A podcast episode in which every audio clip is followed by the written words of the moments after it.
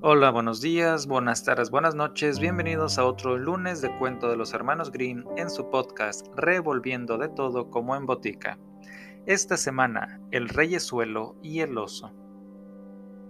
Un día de verano salieron de paseo el lobo y el oso. Este oyendo el canto melodioso de un pajarillo dijo, Hermano lobo, ¿qué pájaro es este que también canta?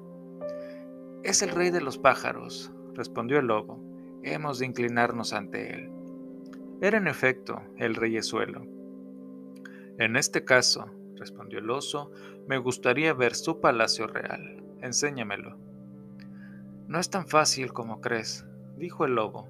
Debes aguardar a que venga la señora reina. Al poco rato se presentó la reina llevando comida en el pico, llegó también el rey para dar de comer a sus crías. El oso quería seguirlo sin más ceremonias, pero el lobo lo sujetó por la manga diciéndole, No, debes aguardar a que los reyes padres se hayan vuelto a marchar. Tomaron nota del agujero donde estaba el nido y se retiraron. Pero el oso no podía dominar su impaciencia, a toda costa quería ver el palacio real, y al poco rato volvió al lugar. El rey y la reina se habían ausentado y el oso echando una mirada al nido vio en él a cinco o seis polluelos. ¿Esto es un palacio real? exclamó. Vaya, un palacio miserable. Ni vosotros sois hijo de reyes, sino unos pícaros. Al oír esto, los jóvenes reyes suelos, montando en cólera, se pusieron a gritar. No es verdad, nuestros padres son gente noble, nos pagarás caro este insulto, oso. El oso y el lobo, inquietos, se volvieron a sus respectivas madrigueras, mientras los pajarillos continuaban gritando y alborotando. Cuando sus padres regresaron con más comida, los hijos les dijeron, no tocaremos una pata de mosca aunque tengamos que morirnos de hambre. Antes de que dejéis bien sentados si somos o no hijos ilegítimos, el oso estuvo aquí y nos insultó. Dijo entonces el padre rey, Está tranquilos, que nosotros arreglaremos este asunto. Y emprendiendo el vuelo junto con la señora reina, llegaron a la entrada de la cueva del oso y gritó el rey, Oso gruñón, ¿Por qué has insultado a nuestros hijos? Lo pagarás caro, pues vamos a hacerte una guerra sin cuartel. Con esto, declararon la guerra al oso, el cual llamó en su auxilio a todos los cuadrúpedos, el buey, el asno, el ciervo, el corzo y todos los demás que habitan la superficie de la tierra. Por su parte, el reyesuelo convocó a todos los que viven en el aire, no solo a las aves grandes y chicas, sino a los mosquitos, avispones, abejas y moscas, todos hubieron de acudir. Cuando sonó la hora de comenzar las hostilidades, el rey suelo envió espías al lugar donde había instalado su cuartel general el jefe del ejército enemigo.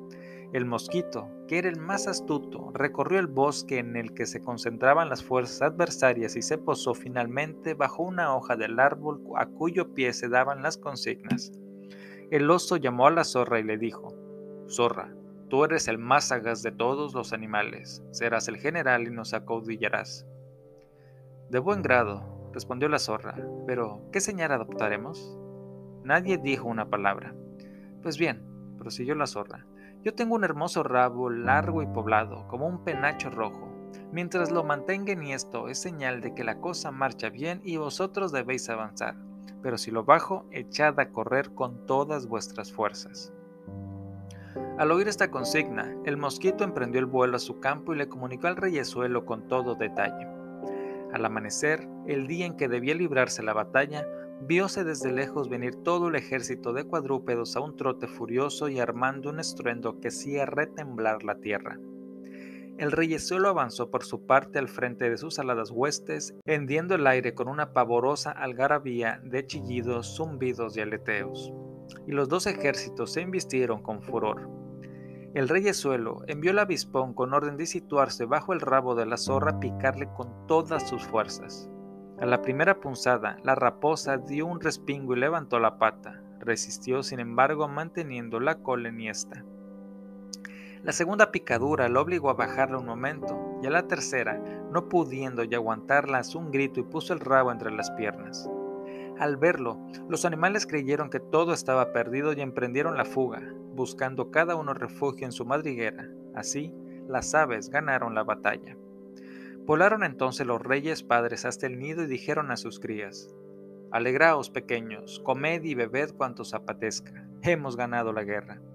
Pero los polluelos replicaron, no comeremos hasta que el oso venga ante nuestro nido a presentar excusas y reconozca nuestra alcurnia. Voló el reyesuelo a la cueva del oso y gritó, Gruñón, tienes que presentarte ante el de mis hijos a pedirles perdón y decirles que son personas de alcurnia, de otro modo te vamos a romper las costillas.